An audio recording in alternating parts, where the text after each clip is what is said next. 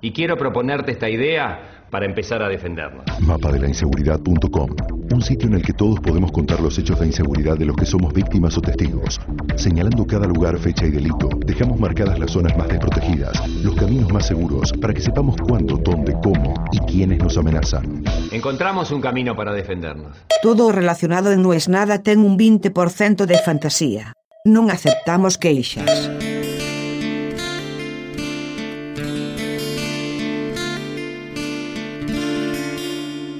Como un atlas, como un mapa mundi que yo quisiera hacer, que te sirve para que vos, al momento de tratar con gente de distintos países, sepas con qué gente te conviene. Por ejemplo, voy a empezar por Argentina y es clave tener amigos mendocinos. Yo tengo unos cuantos amigos mendocinos, pero hoy, por ejemplo, que es mi último día de cuarentena, me mandaron a donde estoy una bandeja de asado al asador calentito porque viven relativamente cerca de donde yo estoy. Y me mandaron los vinos de las perdices, todos los vinos de rock, el de las pelotas, el de la renga. Dos botellas de vino para mí solo. Y unas copas con un poquito de cada uno de los otros para que los pruebe.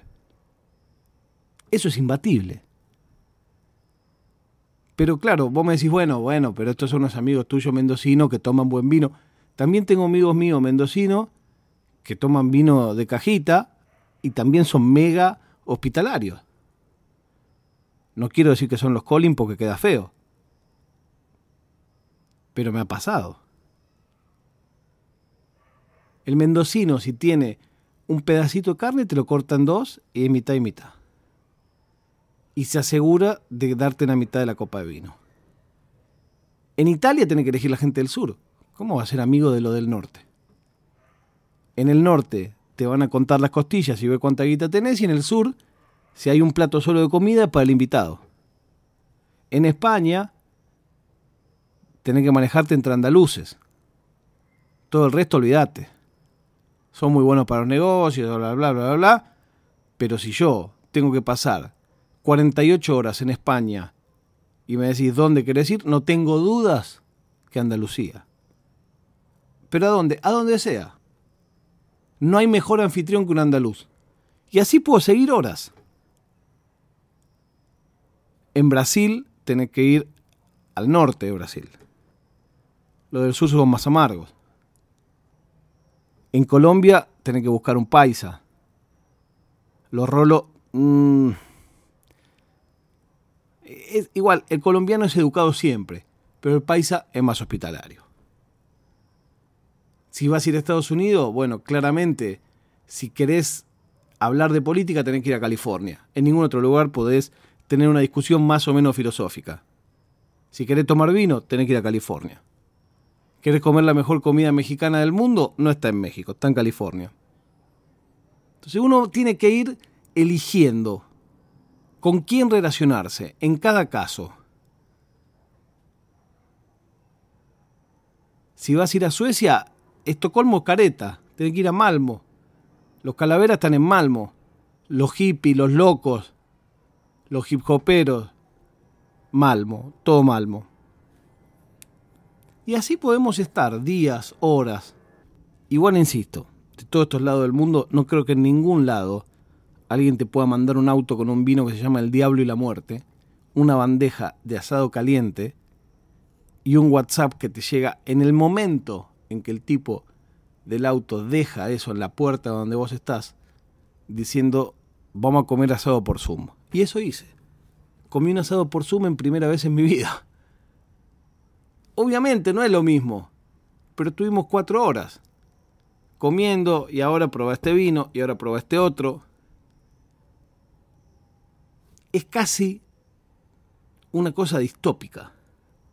Pero me gusta que gente que está acostumbrada a ser anfitriona se haya buscado la vida y que una pandemia o lo que sea, una cuarentena, no lo frena. ¿Me la pasé igual que si hubiera ido a comer con ellos? No. ¿Me la pasé bien? Sí, muy bien.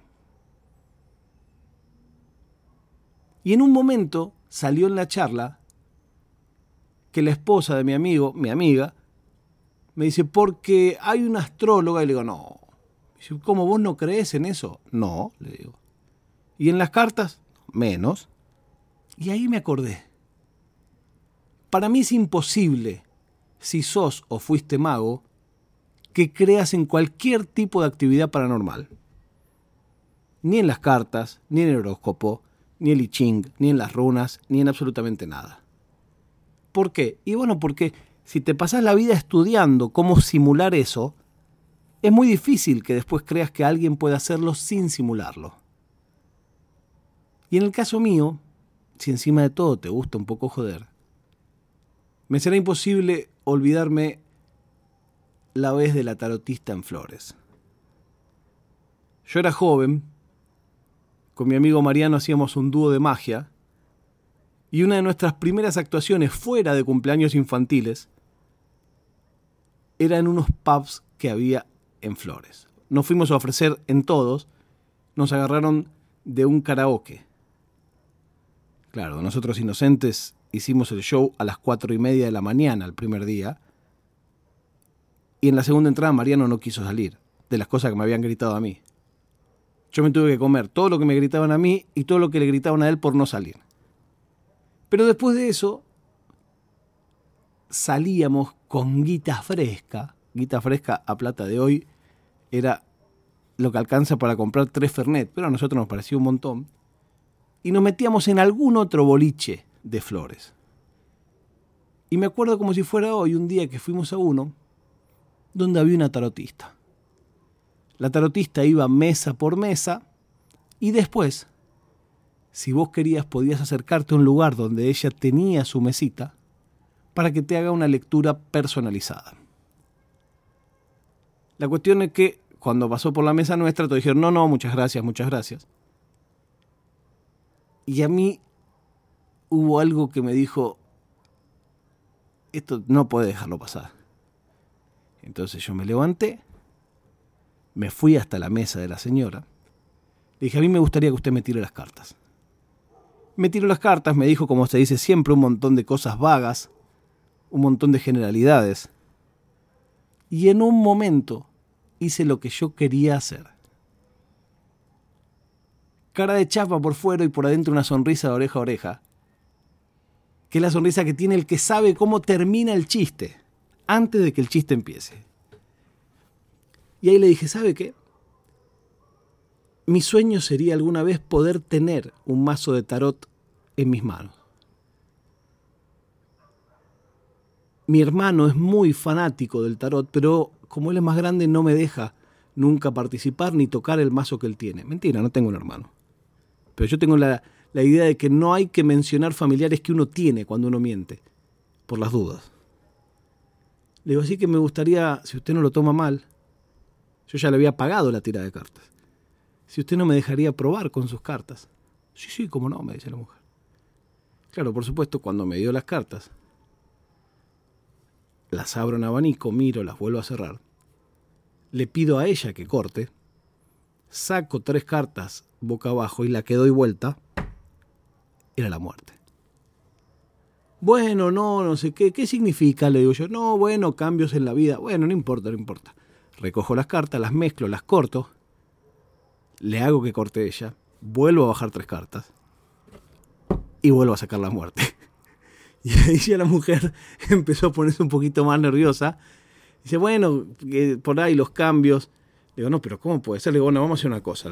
Le, le voy a pedir que mezcle usted, porque por ahí, no sé, yo estoy un poco nervioso, y directamente que corte. Entonces yo prefiero ya ni tocarlas. Me dice, no, no, pero usted tiene que tocarlas. Le digo, no, no, yo simplemente voy a tocar con el dedo índice. Toco con el dedo índice tres veces, la doy vuelta y sale la muerte. y la mujer se puso pálida. Yo era joven, ¿eh? antes que me ataquen les aviso, yo era joven y pagué mi tirada. Se puso pálida, empezó a transpirar. Se levantó y se fue del boliche. y, y ese fue el día en que un joven y atrevido mago, por un ratito, eliminó la pseudociencia de un boliche de flores.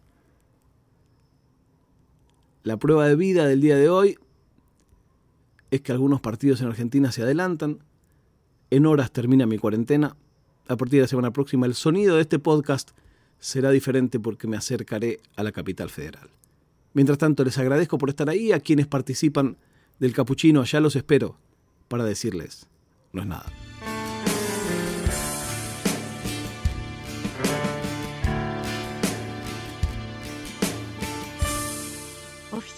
ドパドカスツ。